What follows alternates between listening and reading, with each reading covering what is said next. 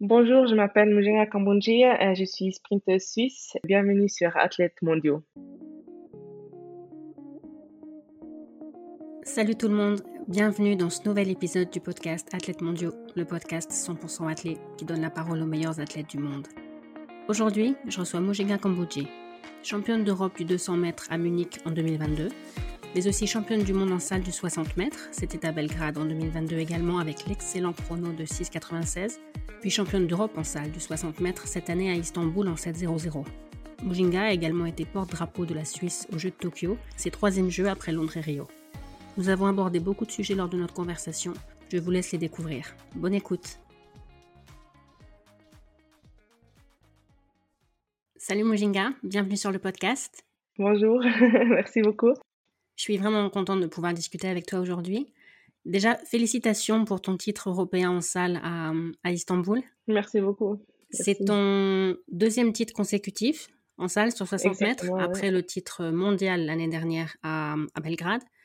Est-ce que tu avais plus de pression en arrivant à Istanbul, sachant que tu avais gagné les mondiaux l'année dernière? Hum, Oui et non. Hum, pour les mondiaux l'année passée, c'était un peu différent parce que je savais que je pouvais encore courir plus vite, mais la concurrence était un peu, un peu plus haute. Les autres, ils ont commencé euh, la journée avec des, des, des courses de 7-0 et puis je savais qu'il fallait vraiment un exploit, mais je savais pas à quel niveau était mon exploit. Alors, c'était vraiment une pression un peu différente. Pour les championnats d'Europe, euh, j'ai quand même eu un tout petit peu de pression parce que je savais que j'étais capable de gagner. Et puis, euh, si tu vas à un championnat comme ça, et tu sais toi-même que tu peux gagner, tu veux, tu veux quand même euh, faire tout ce qui est possible. Um, mais je savais que, que si je fais ce que j'ai dans les jambes, um, que c'était possible. Il faut juste pas faire de fautes et puis il faut vraiment um, tout donner. Mais c'est un peu, la situation est un peu différente que l'année d'avant au championnat du monde. Et t'aimes avoir la pression ou tu préfères être l'outsider? Un peu les deux. Euh, j'aime quand même bien aussi être l'outsider, euh, où euh, je peux juste faire ma course. C'était bien à Belgrade, mais après, ça change aussi un peu chaque année. cette année, je me suis sentie vraiment à l'aise avec, avec, avec ce rôle de si, aussi un peu de favorite. J'étais pas la seule. On savait aussi qu'il y a d'autres qui peuvent, qui peuvent gagner aussi. Mais je crois que c'est quelque chose que on grandit aussi un peu dedans. Et puis peut-être l'année passée, j'aurais eu ça plus de pression d'être la favorite. Et puis cette année, je, je, me suis sentie à l'aise. Mais en général, c'est toujours bien d'avoir la pression pour moi. Ok, parce qu'en plus sur 60 mètres, on ne peut pas vraiment se permettre une erreur. Exactement, exactement. Ouais. Tu peux pas, euh, c'est trop court. Euh, s'il y a quelque chose qui, qui ne joue pas, c'est fini. Et puis euh, il y a il y a une course, une finale qui compte. À la fin, tu fais plusieurs compétitions la, la, toute la saison, mais à la fin, il y a une course, la finale du championnat d'Europe qui compte. Et puis si tu as fait une petite faute là-bas, on s'en fout de ce que tu as fait le reste. Alors je suis quand même aussi très fière et contente que j'ai réussi à, faire une bonne course ou la meilleure course de, de, la saison en salle. Oui, avec un super chrono en plus. Merci. Et, et, tu, aimes la salle? Il y a quelque chose en particulier que tu aimes en salle ou tu préfères l'extérieur? Hum, J'aime vraiment les deux. Déjà, j'aime les compétitions en général. Alors, je trouve, si je ne ferais pas de compétition en salle, l'hiver serait beaucoup trop long qu'avec des entraînements. Alors, déjà, pour ça, j'aime bien. Et puis, c'est un autre. Euh, c'est différent. La, la pression, elle est, elle est différente parce que c'est tellement court. Um, mais mais j'aime bien aussi, et puis j'aime bien aussi que c'est un peu moins um, dur que des fois, par exemple, si tu fais 100 et 200 mètres um, sur 60 mètres, c'est moi je trouve que c'est quelque chose que, que j'aime vraiment beaucoup faire. Et l'hiver, parce qu'il ne fait pas toujours très chaud en Suisse l'hiver, en France non plus, mais tu as des bonnes infrastructures pour t'entraîner? Ah, Ça va. ça, c'est vraiment le point négatif en Suisse. On n'a vraiment pas les meilleures infrastructures. On a un peu, tu dois un peu bricoler, puis un peu à gauche, à droite. On a une piste à 45 minutes, 50 minutes à Macolin, c'est un peu le centre euh, olympique de la Suisse. Et euh, là, ils mettent une piste, mais que, c'est quoi, je crois, quatre mois par année, euh, où tu peux t'entraîner sur cette piste. et puis après, si je veux une piste plate, mais là, il y a que les 200 mètres à Macolin. Après, si je veux une piste plate pour courir le 100 mètres en salle, je dois aller à Zurich. À Berne, où j'habite, il y a, je peux que faire 60 mètres. Alors, c'est un peu toujours un peu du bricolage. On n'a pas un endroit où on peut tout faire euh, comme, comme athlète euh, suisse. Ok. À Macolin, il y a des championnats de Suisse là-bas parfois, non? Exactement, oui. Tous les deux Et 60 mètres, vous courez. C'est quelle surface? Oui, c'est ça. c'est toujours la grande question. En fait, c'est un peu comme c'est une surface spéciale où tu peux un peu tout faire. Un petit peu porter les pointes, mais c'est vraiment très très dur. C'est comme une surface comme pour le pas pour le basket, mais pour des, des sports euh, en salle. mais beaucoup plus dur où tu peux mettre euh, des pointes. Et en fait, c'est aussi, tu attends toujours le bruit quand tu cours là-dessus parce que la, surface, elle est tellement dure. Et puis, ça a l'air toujours bizarre du côté où de là tu filmes parce que tu vois pas les lignes, parce qu'il y a tellement de lignes. Mais euh, nous, comme Suisse, on est habitués. En fait, j'ai grandi avec ça. Et puis, c'est pour nous, c'est normal de pas avoir une salle que pour l'athlétisme en Suisse, en fait. Ok. Donc, tu habites Berne Oui. Tu es né là Oui, je suis née à Berne. Berne, c'est la partie germanophone ou c'est bilingue comme ville C'est Berne, la ville de Berne, c'est que germanophone, mais le canton, euh, c'est bilingue. Alors, je vais demi-heure à direction Bienne, ou c'est déjà bilingue, ou Fribourg aussi, c'est à 25 minutes de Berne, c'est aussi déjà, aussi déjà euh, bilingue. Alors, on est vraiment à la frontière, mais ici à Berne, c'est particulièrement euh, germanophone. Ok, mais tu es né dans une famille bilingue, c'est ça? Oui, mon père parle français, et puis ma mère suisse-allemand. Et c'est comment d'être quatre filles?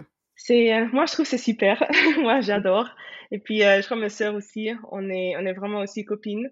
Euh, pas que sœurs. Et puis comme on a quand même un grand différent d'âge on est on est quand même proches parce que ma grande sœur surtout elle essayait toujours de prendre tout le monde avec. J'étais jamais la petite sœur chiante que qu'elle devait prendre avec. Et puis comme elle était un peu comme ça avec moi moi j'étais aussi comme ça avec mes petites sœurs alors on a on a fait beaucoup de choses ensemble et puis on a aussi un peu un cercle d'amis euh, où, où, on est nous quatre plus encore des amis de, de nos sœurs. Alors c'est vraiment cool de d'être pas que des sœurs, mais vraiment aussi des, des, des copines. Et puis même avec euh, l'âge, euh, la, d'âge comme de ma grande sœur et ma petite sœur, c'est 12 ans. Et puis moi avec ma petite sœur, c'est 10 ans. Mais même même là, on est on est vraiment très proches.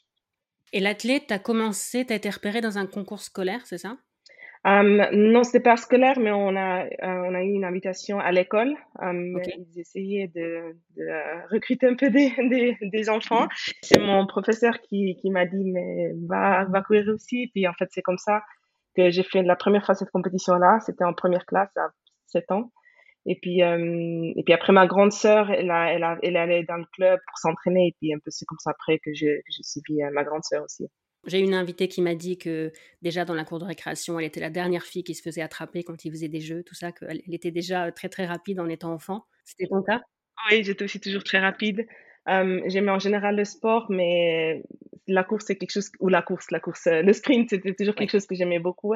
Et puis j'étais toujours la plus rapide aussi euh, à l'école, aussi plus rapide que les garçons. Et puis c'est quelque chose que j'ai toujours euh, beaucoup aimé, euh, de ouais, faire du, du, sprint ou quelque chose qui est, qui est rapide. Je t'ai entendu dire dans une interview que tu voulais être un, modèle pour les petites filles. Est-ce que toi, quand tu étais petite fille, tu avais des modèles, des, des, femmes à qui tu voulais ressembler, des femmes ou des hommes? Oui, j'avais beaucoup de modèles, mais surtout les, les, athlètes bernois. en fait, c'était un peu ce du club. Et puis c'est marrant parce que c'est des athlètes qui ont même pas eu un niveau des fois international. Ils étaient peut-être parmi les meilleurs en Suisse.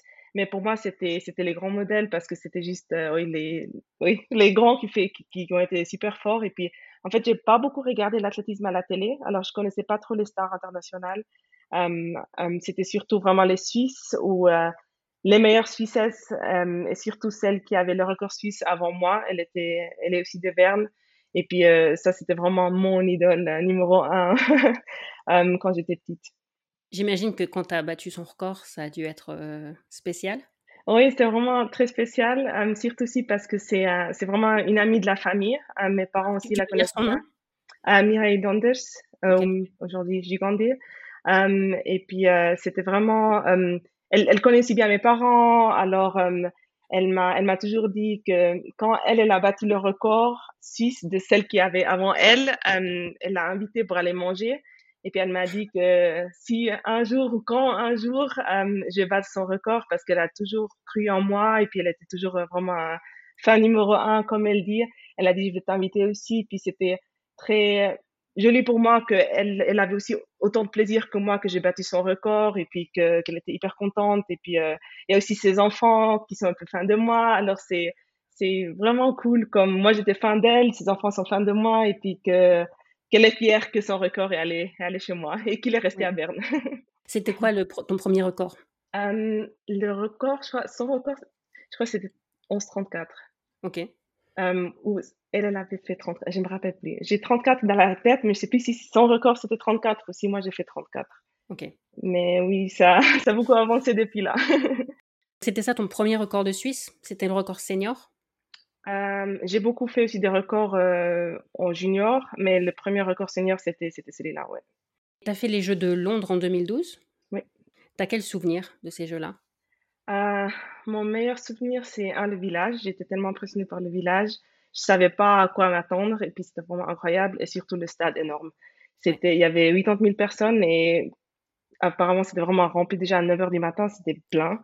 Et puis euh, je me rappelle juste parce que j'avais fait le relais et puis on avait, on est sorti, j'ai dû mettre ma marque et puis on est parti. Il y avait pas beaucoup de temps et je me rappelle juste que je me suis dit, concentre-toi, concentre-toi, parce que c'était la première fois que j'étais dans un stade énorme comme ça, et puis j'avais presque envie de regarder partout, waouh, wow, parce que c'était vraiment impressionnant. Mais j'ai vraiment dû être euh, très concentrée sur la, la, compétition. Mais après la compétition, j'ai encore pu suivre euh, d'autres euh, compétitions, et puis je me rappelle par exemple bien quand Mo il a gagné, je sais plus si c'était les 5000 ou 10 000, c'était tout à la fin. Et comme le bruit dans ce stade, c'est 80 000 personnes qui ont juste crié, ça c'était vraiment incroyable. Ça c'est un des meilleurs souvenirs que j'ai des, des Jeux Olympiques à Londres. Oui, ils ont un peu marqué ces Jeux. Je travaillais dans l'organisation et pour la finale de Montfarrat, j'ai eu le droit de porter le panier. Pas de ah! Montfarrat, mais de, ouais, ouais, de cette époque. Donc je me souviens quand on est rentré dans le stade, le bruit. J'imagine que ça peut déstabiliser. Oui, oui, j'imaginais. Mais ça, c'était vraiment, ouais, ça, c'était impressionnant. Ce que je me rappelle bien aussi, c'est qui était vraiment, vraiment cool, c'est qu'il y avait encore le feu dans le stade. Et je me rappelle, on était un peu, c'était un peu dans le virage où il y a le, oui, le départ du, du 400 mètres, un peu des, des autres, des autres pistes. Et puis, euh, on était là à côté, et puis il faisait chaud du, euh, du feu. Parce ah, que de la flamme olympique? De la flamme olympique, exactement, ouais.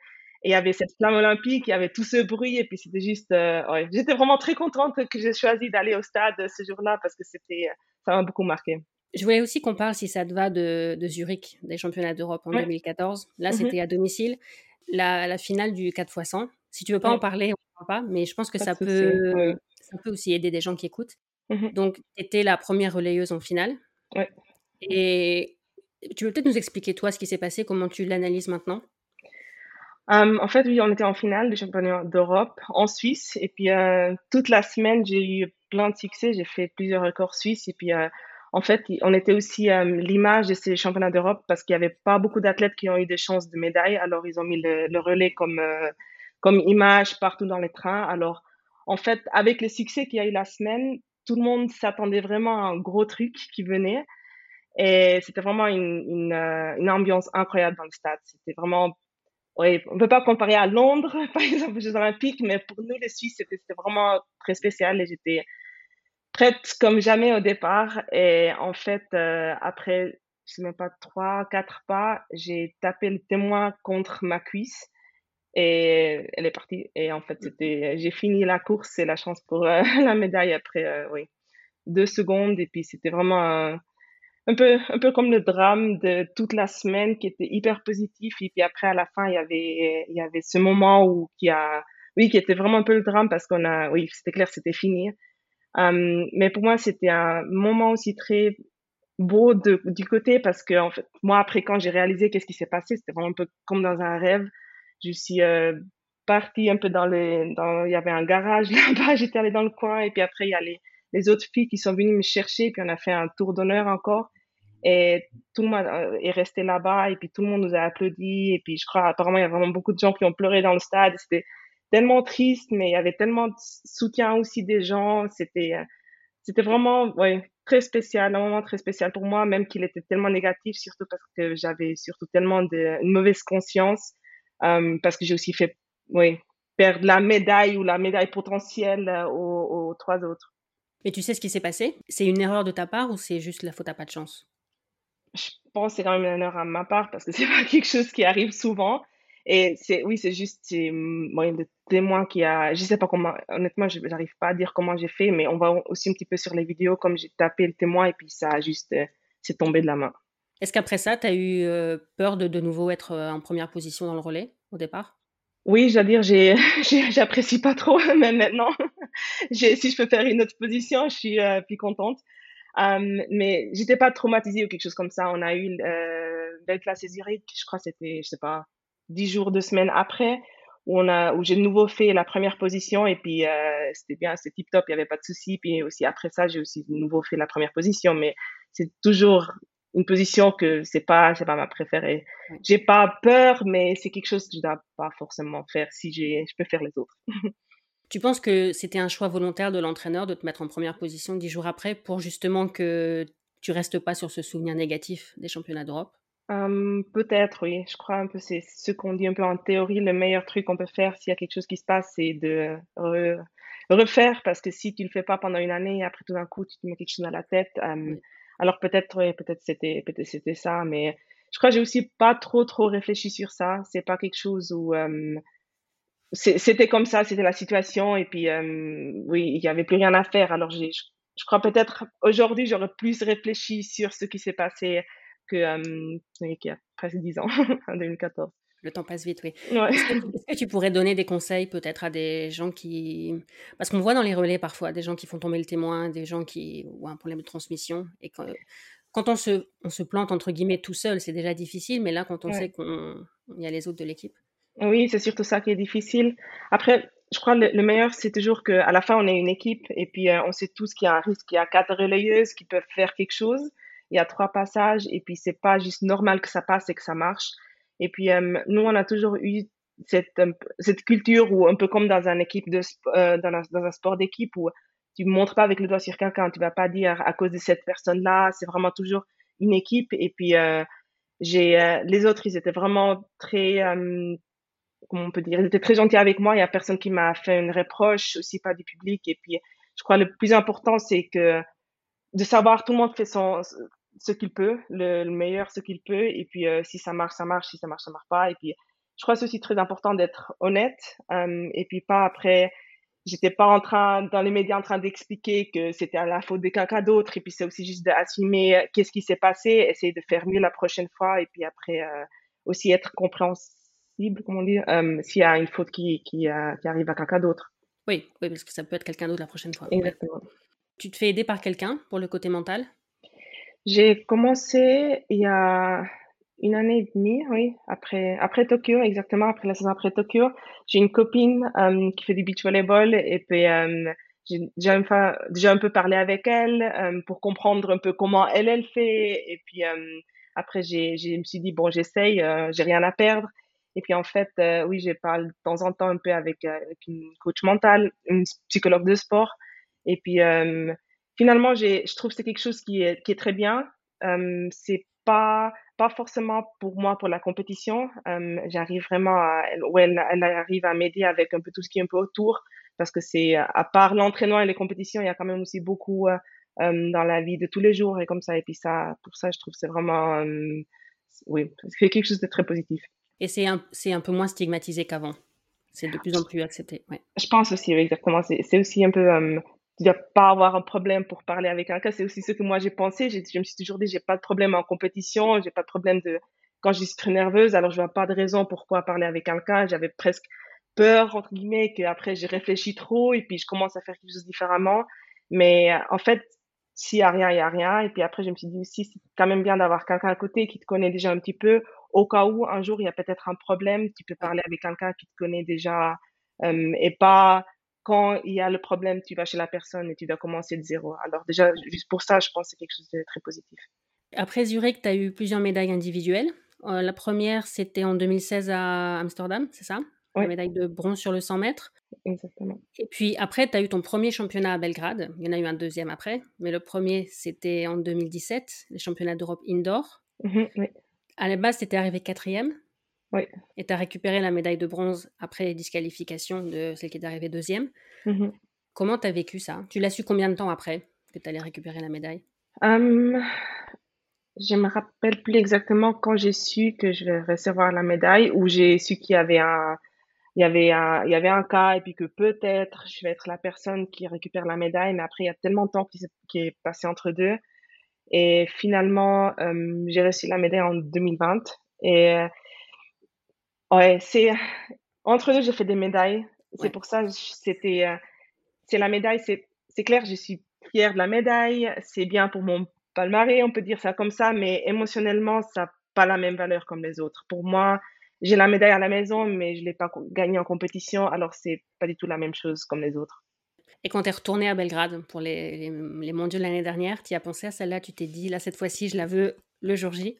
Un petit peu, pas, pas vraiment en compétition, mais je me suis dit, OK, c'est la revanche pour 2017 ou cette fois, j'aimerais aller et puis vraiment rentrer avec une médaille et pas comme en 2017. Mais c'est quelque chose un peu, un peu en rigolant que j'ai pensé à ça, mais c'était pas après le jour de la compétition ou vraiment dans la préparation. Et je voulais qu'on parle de, de, Doha aussi. Donc, tu as la médaille de bronze sur le 200. Mmh je me souviens que juste en te voyant à la télé, tu avais l'air vraiment tellement, tellement contente, tellement. Au départ de la course, tu visais quoi? J'étais vraiment. J'ai pas visé forcément la médaille. J'ai vu après la demi-finale, déjà j'étais hyper contente d'être en finale. C'était la première fois que j'ai fait une finale euh, en outdoor sur le niveau mondial. Et après, j'ai vu les chronos et puis j'ai vu qu'il y avait Justina H. Smith qui était loin devant, mais après que derrière c'était ouvert. Et j'ai pas, c'est clair, tu rentres dans la course et tu veux, tu veux gagner une médaille. C'est clair, tout le monde, tout le monde essaye. Si tu en finale, tu veux, tu veux gagner une médaille. Euh, mais je suis pas trop rentrée avec, avec cette pensée. Je me suis vraiment juste, je, me, je me, suis réjouie de courir. Euh, je voulais faire une bonne course et puis euh, j'étais vraiment là pour, pour, pour faire une bonne course. C'est pour ça aussi, quand j'ai passé la ligne, en fait, à la télé, on voyait que j'ai fait troisième et moi, j'ai, j'avais tellement un blackout, j'ai rien capté qu'est-ce qui s'est passé du tout que j'ai vraiment seulement su que j'ai fait une médaille quand, quand j'ai vu sur le sur l'affiche. Mmh en fait, pour moi, le sentiment, j'arrivais pas du tout à dire euh, est-ce que c'est. J'ai vu que Dina elle était tout devant après quand j'ai passé la ligne, mais j'arrivais pas à dire est-ce que c'est entre deuxième et huitième, ça aurait pu être tout. J'ai vraiment pas du tout euh, vu qu'est-ce qui s'est passé à gauche à droite et puis c'est pour ça c'était aussi encore euh, une surprise encore plus grande parce que c'est ouais, j'ai je me suis pas du tout attendue à faire une médaille en allant dans ce championnat et c'est pour ça que c'était vraiment très, un moment très spécial. Qu'est-ce que tu appelles faire une belle course? Si tu dis que c'est ça ton objectif. C'est technique? C'est en termes de sensation C'est qu'est-ce que c'est une belle course? En fait, c'est un peu le sentiment de si je pourrais recourir, je pourrais rien faire mieux. Et des fois, tu as vraiment des courses où c'est, par exemple, Belgrade, euh, l'année passée, en, en salle, j'aurais pas pu faire mieux. C'est juste, j'avais, j'ai fait ce que j'avais dans les jambes euh, ce jour-là. Et en fait, et en fait, c'est ça. C'est euh, pas tout d'un coup avoir un moment où je commence à réfléchir, où je commence à me crisper. Euh, et puis, euh, j'avais vraiment ça parce que j'avais un blackout complet. J'arrive vraiment pas du tout à dire qu'est-ce qui s'est passé. Et ça, c'est souvent un bon signe. C'est pas toujours le cas?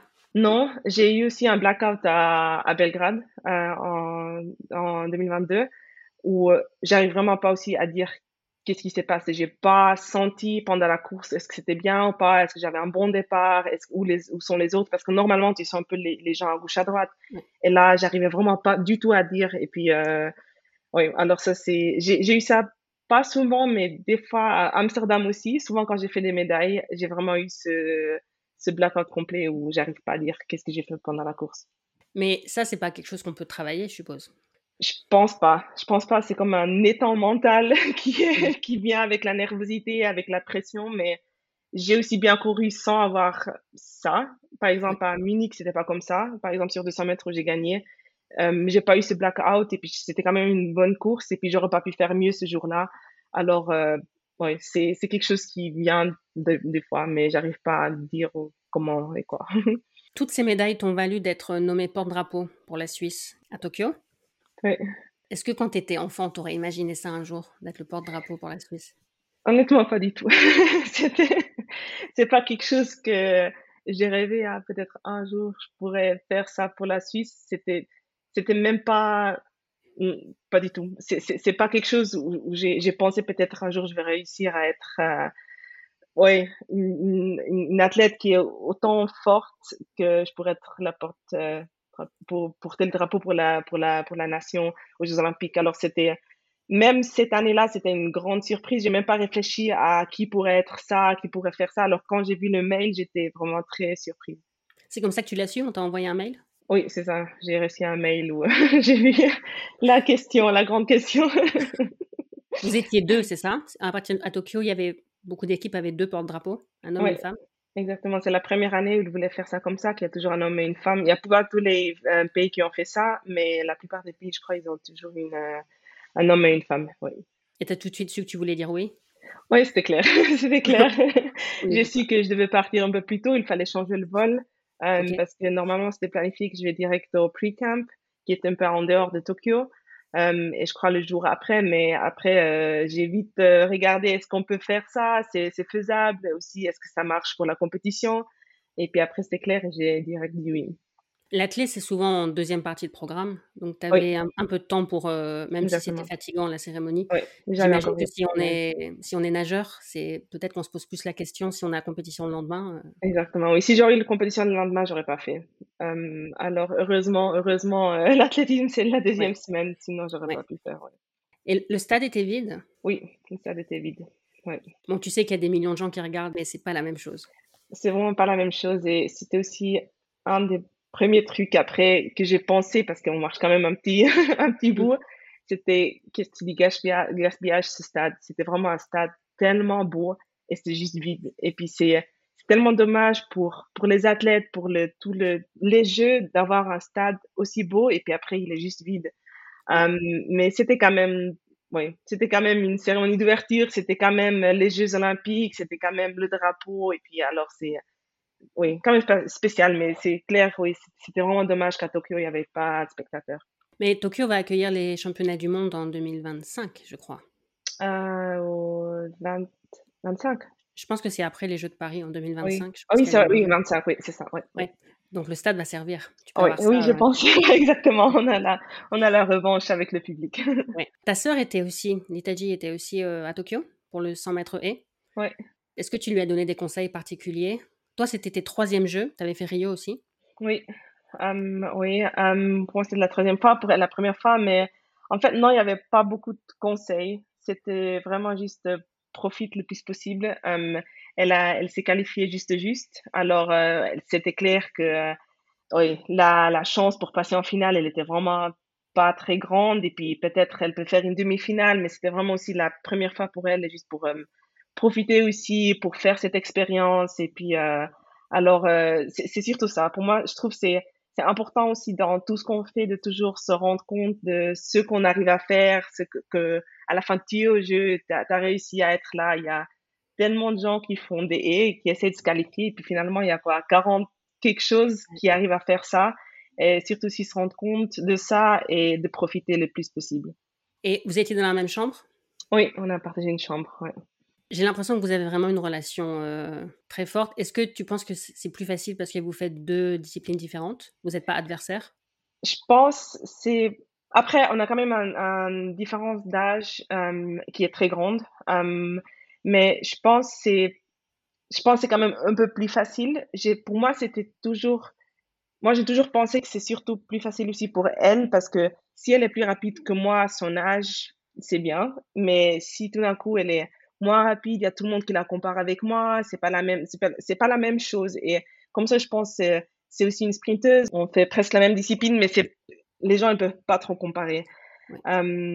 sinon, pour moi, on n'a pas trop ce truc de concurrence en famille. Il y a aussi la sœur qui est entre nous, Moussama, qui fait aussi du sprint. Et puis ma grande sœur aussi, euh, elle a fait de l'athlétisme. Et puis il y avait aussi un âge où tout d'un coup j'étais plus rapide que elle, mais il y avait jamais ce truc négatif. C'est pour ça je pense pas que ça, a été, ça aurait été trop négatif. Moi, je, trouvais, je trouverais cool de courir dans le relais avec ma, ma petite sœur. Euh, mais je pense que c'est plus facile aussi, euh, juste que les gens ils peuvent pas comparer euh, et puis chacun puisse faire ça, son chemin. Oui, c'est pas facile pour les, les, plus jeunes, dans les familles comme ça. Oui, je pense aussi, oui. Vous vous entraînez ensemble? Oui, on s'entraîne ensemble des fois. Là, maintenant, depuis octobre, quand on a recommencé, on a aussi le, le même coach plan Cliva. Et puis, euh, elle, elle fait deux entraînements à Bâle avec une spécialiste des haies, et aussi avec Jason Joseph, mm-hmm. avec, avec la coach Jason. Et puis, moi, je fais deux entraînements euh, à Zurich avec, euh, avec un coach national où je fais surtout la technique. Ça, je fais déjà depuis, ouais, je crois, trois ans maintenant. Alors, on a, oui, trois entraînements par semaine qu'on fait ensemble, ou quatre. Oui, oui, c'est, ça varie un peu. On ne fait pas tous les entraînements ensemble. Tu as changé d'entraîneur plusieurs fois dans ta carrière? J'ai changé plusieurs fois, oui. la première fois en 2013, où je suis partie de la Suisse en Allemagne. J'ai fait quatre ans avec Valérie Bauer, avec euh, le coach de Verena Seile, qui a fait euh, champion d'Europe en 2010 euh, sur 100 mètres. Et puis après, en 2017, je suis revenue en Suisse. J'ai fait quelques mois avec Henk Kleinhoff, un Hollandais, après, j'ai fait quelques mois avec Reina Reiter, qui était aussi encore en Hollande. Et puis après, en 2000, fin 2018, je suis allée chez Steve Fatch en, Londres, où j'ai fait une année et demie, ou un peu plus longtemps, mais après, il y avait le Covid, alors je suis plus trop allée à Londres. Et puis après, en fait, après ça, je suis restée en Suisse. Et puis il y a mon copain slash manager et coach, Florian Priva, euh, qui, euh, qui était aussi sprinter. Euh, il a arrêté en 2018. Il a aussi fait les championnats d'Europe à Berlin. Et puis, il a toujours un petit peu aidé dans, pendant tous ces changements. Il était toujours à côté parce que lui aussi s'est entraîné, s'est entraîné seul à la fin de sa carrière. Alors, il a, il a toujours un peu aidé. Et puis, le, un peu aidé, c'est toujours devenu plus jusqu'à la fin où il a, il a fait les plans depuis 2019. Il a toujours fait les plans. Euh, J'avais encore un coach à Berne qui était souvent avec moi à l'entraînement ou qui a surtout fait les championnats avec moi. mais après, euh, oui. Et en fait, maintenant, c'est seulement encore euh, Florian et puis euh, le coach à Zurich où je fais la technique. Ok. Tu as des séances préférées à l'entraînement? Je dirais tout ce qui est plus ouais, pendant la, les compétitions parce que c'est plus rapide. Euh, et là, j'aime, par exemple, j'aime bien faire de, du overspeed. On fait souvent avec, avec la machine. Et puis, euh, c'est un entraînement qui est pas dur quand tu le fais, mais c'est très technique. Il faut être très concentré et puis un peu presque comme en compétition. Il faut vraiment être prête parce que t'as pas beaucoup de courses. Souvent, je fais, euh, je vais, je vais à l'entraînement et je fais trois courses. Mais après, c'est quelque chose qui, euh, qui oui, qui, euh, qui, use le système nerveux énormément. Euh, alors, c'est aussi un peu, oui, c'est très spécial, mais c'est, je crois, l'entraînement que j'aime, que j'aime le plus parce que là, je sais, ok, maintenant, on va courir vite. Est-ce que tu aimes le moins? Um, ça, je trouve aussi difficile à dire. On pourrait dire les entraînements un peu lactiques, mais c'est pas toujours.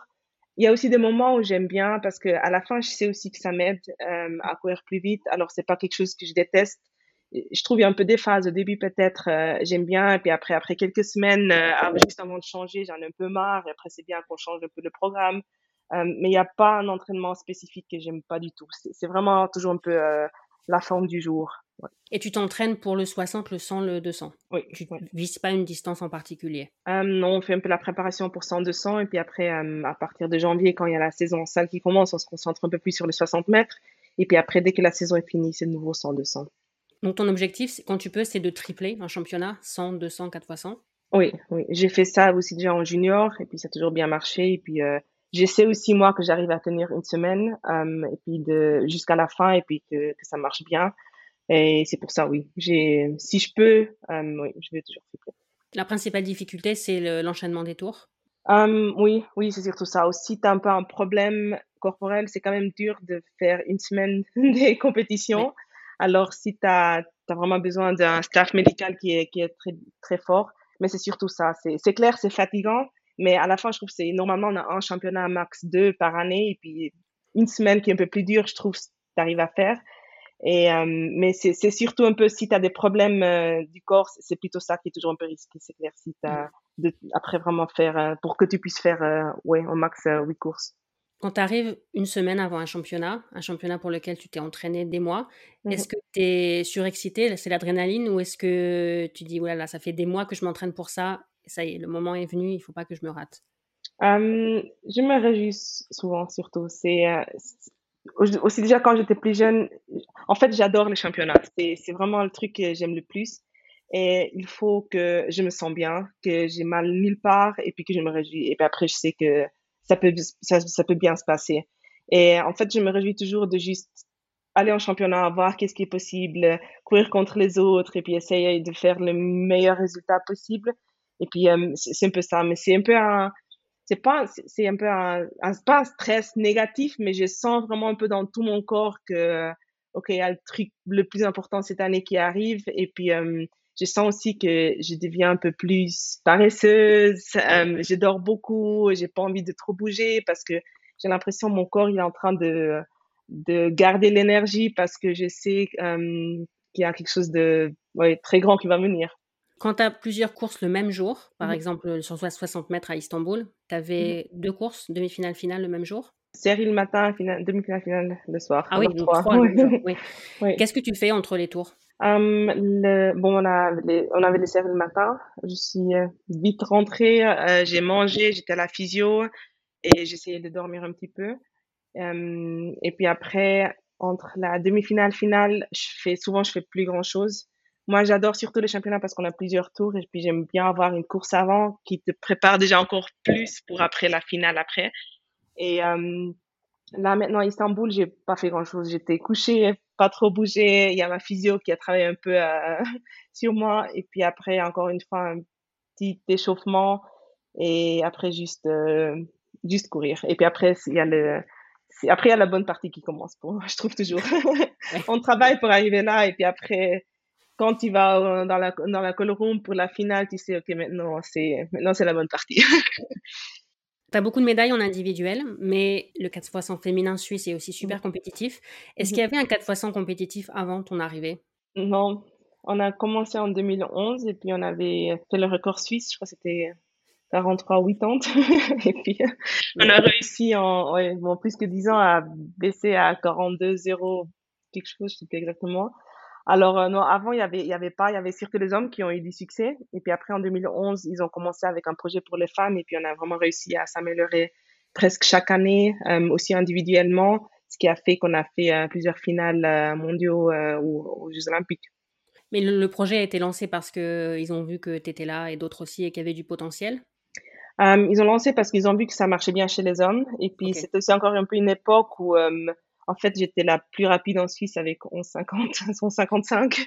Alors, on était quand même loin d'un, d'une médaille individuelle ou déjà juste de participer individuellement. Euh, alors, ils ont, ils ont lancé ce projet pour qu'on ait une chance de, oui, participer au grand championnat ou peut-être même faire une, finale. Et mmh puis, en fait, euh, on a plus évolué, ou on a tellement évolué aussi en individuel que finalement, on a, on est, on a plus de succès individuel que, euh, presque avec le relais parce qu'on n'a pas encore fait une médaille, mais euh, oui, en fait, c'est un peu, un peu ça l'idée de, de, lancer, lancer ce projet.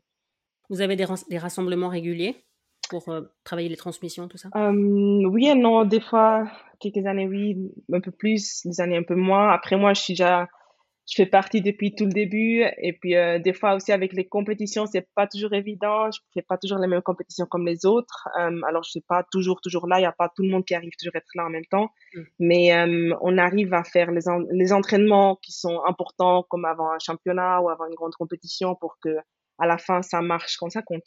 Tu es la capitaine de l'équipe?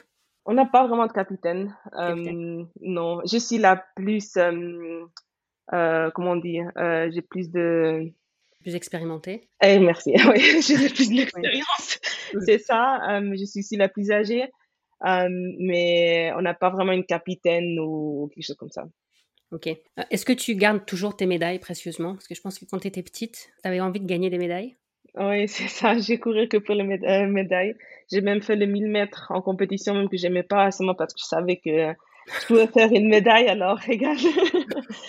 Euh, mais oui, j'ai tous mes médailles de quand j'étais encore plus jeune, j'ai dans un dans un box. Et puis euh, les autres, en fait, j'ai pas une belle place. J'ai un tiroir où j'ai plusieurs, mais j'ai pas encore une belle place pour mes médailles. Euh, mais je sais qu'ils sont là et puis c'est c'est ce qui compte. Est-ce qu'il y a une personne qui a eu une grande influence sur ta carrière, qui a vraiment, je sais pas, qui t'a permis de prendre confiance en toi ou de prendre les bonnes décisions à un moment? Oui, je dirais mon copain Florian qui, euh, qui m'a toujours soutenu. Euh, il y avait aussi un temps où on s'entraînait ensemble. Et puis après, quand lui l'a arrêté et puis il essayé d'aider un peu plus, c'est vraiment lui qui a, qui, qui a réussi aussi à, oui, à m'aider. Et puis ensemble, on a réussi à trouver vraiment ce qui marche le mieux pour moi.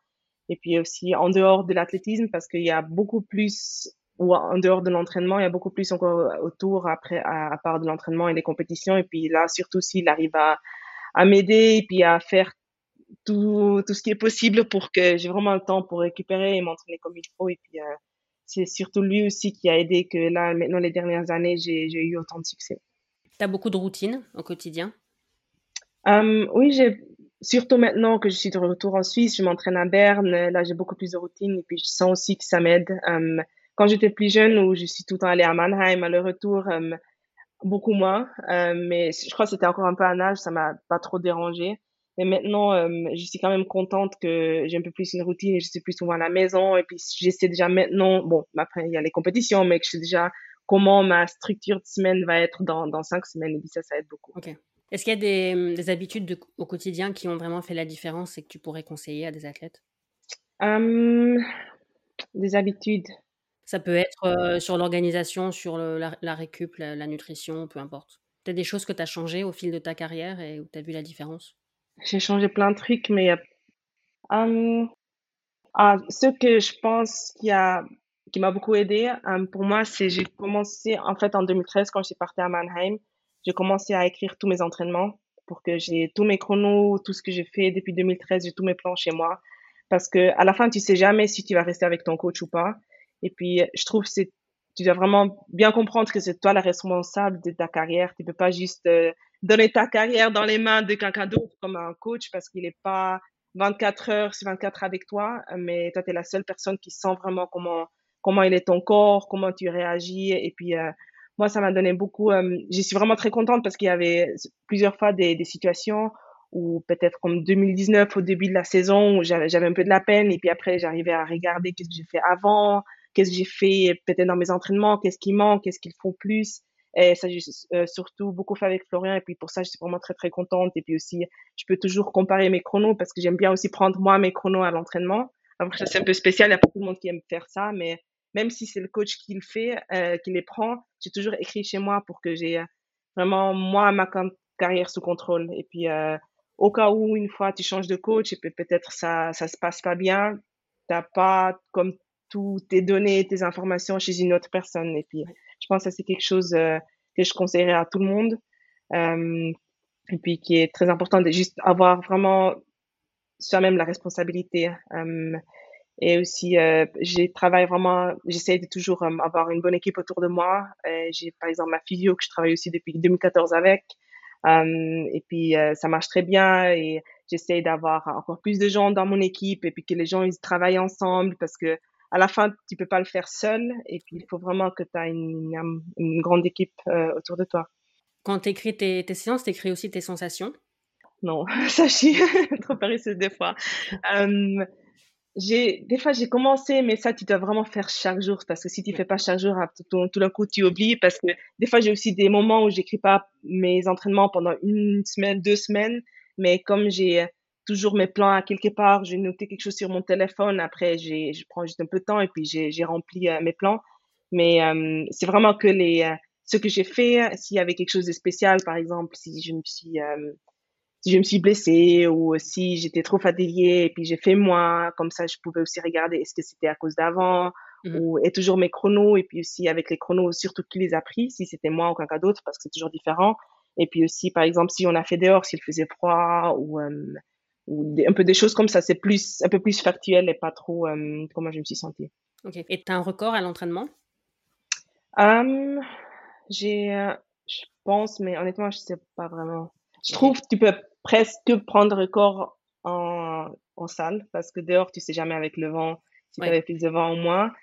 Euh, mais je suis pas une athlète qui est très rapide à, l'entraînement, c'est-à-dire, euh, j'étais souvent aussi quand je me suis entraînée à Mannheim, j'étais pas du tout la plus rapide à l'entraînement, mais après en compétition, euh, c'était toujours différent. Mais euh, j'essaie de pas trop comparer aussi mes chronos avec un cas d'autre, mais plutôt avec avec moi-même.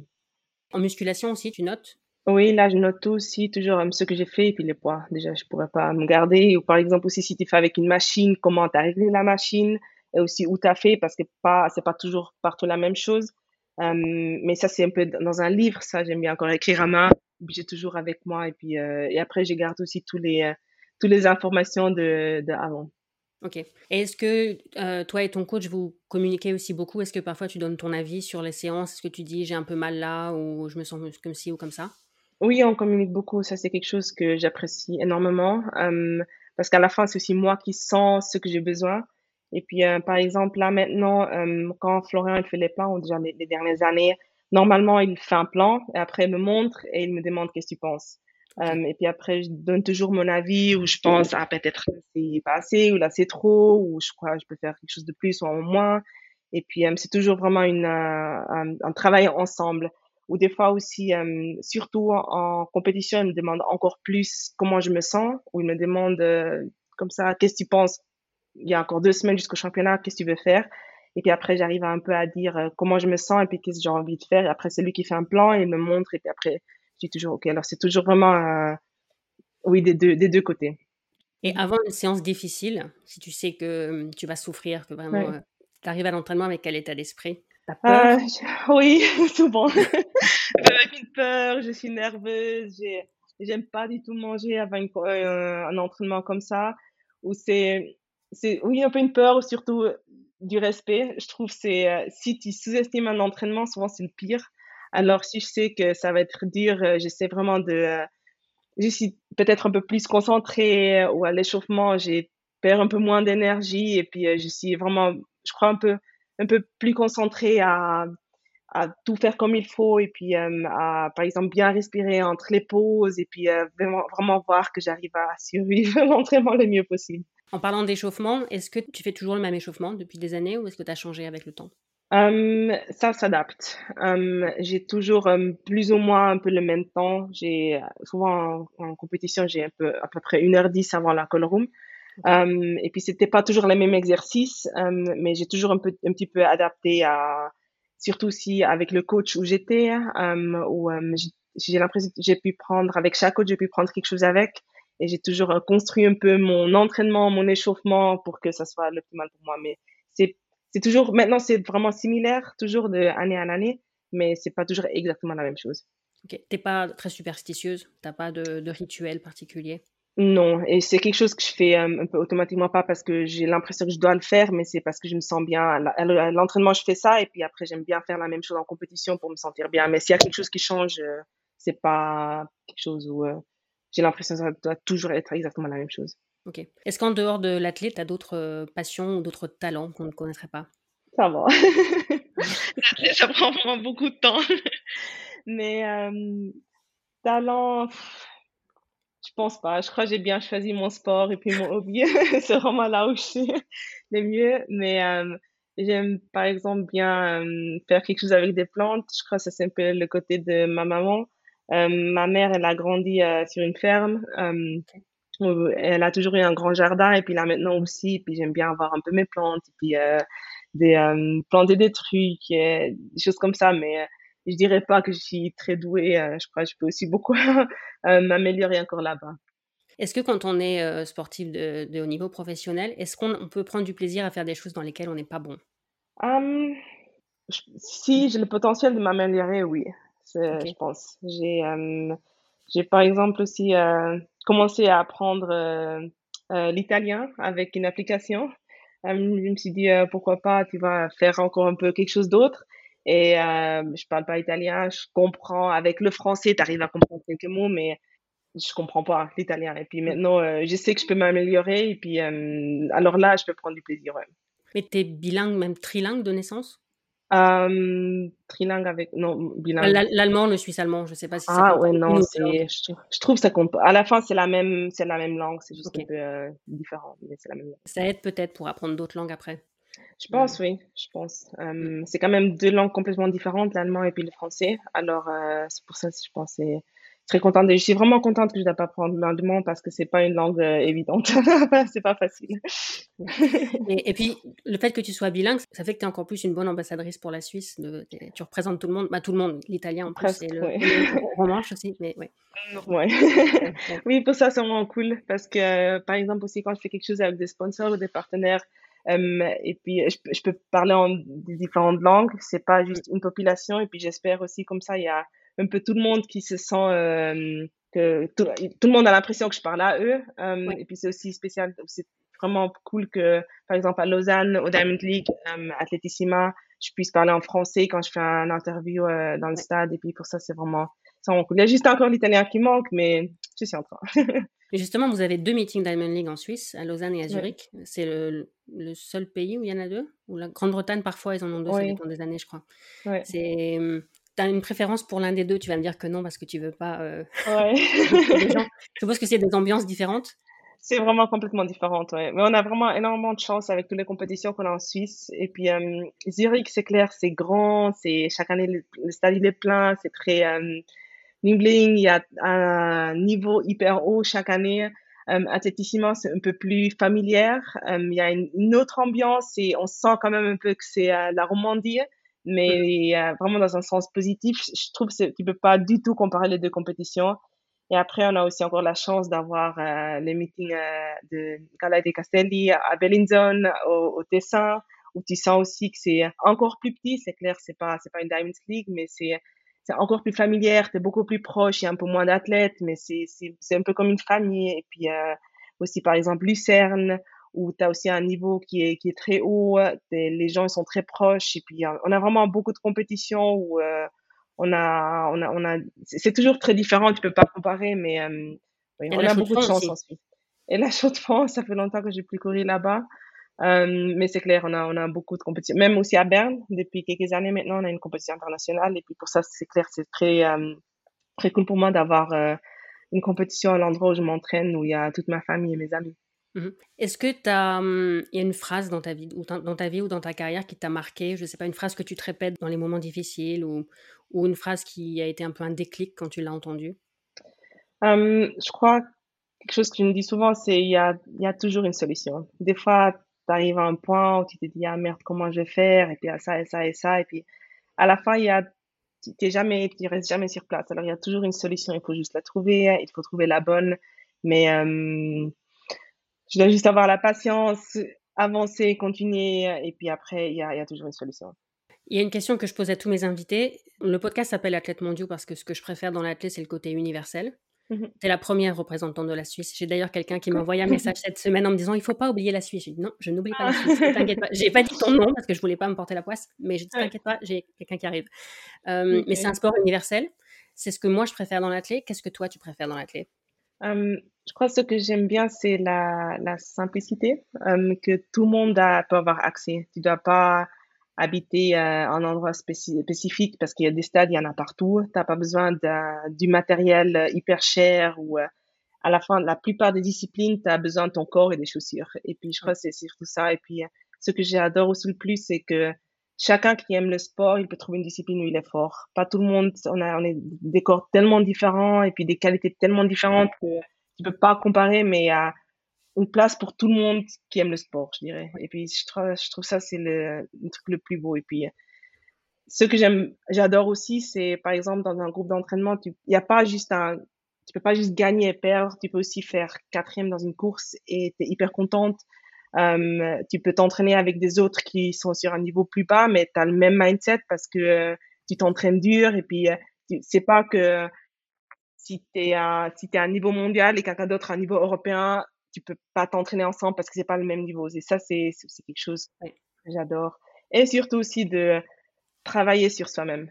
Que toi qui es dans en main, j'aime bien les sports individuels, je crois j'ai bien choisi mais vraiment que tu puisses euh, travailler sur toi et puis tu peux aussi te comparer avec toi-même. Alors, c'est pas juste, euh, si tu fais pas champion olympique, ça veut pas dire que ta carrière, c'était pas un succès. Et puis ça, c'est quelque chose que, qui est vraiment très, euh, très beau dans nos sports. Dans quel domaine tu dirais que tu as progressé depuis tes débuts? Dans l'athlétisme bah, De façon générale, tu dis qu'on peut travailler sur soi-même.